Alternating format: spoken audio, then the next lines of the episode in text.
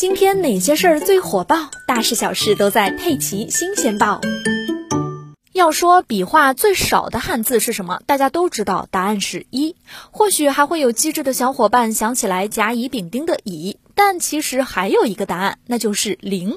它和数字零的写法是一样，就是一个圆圈。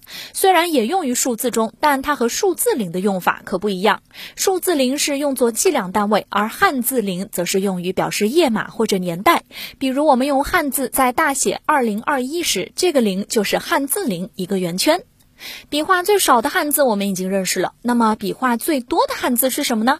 最近新出版的修订本《汉语大词典》收录了一个字，是由四个繁体的龙字合并而成的，上下各两个繁体的龙字，读音是“折”，共有六十八画，意思是唠唠叨叨话多，真是长见识了呀。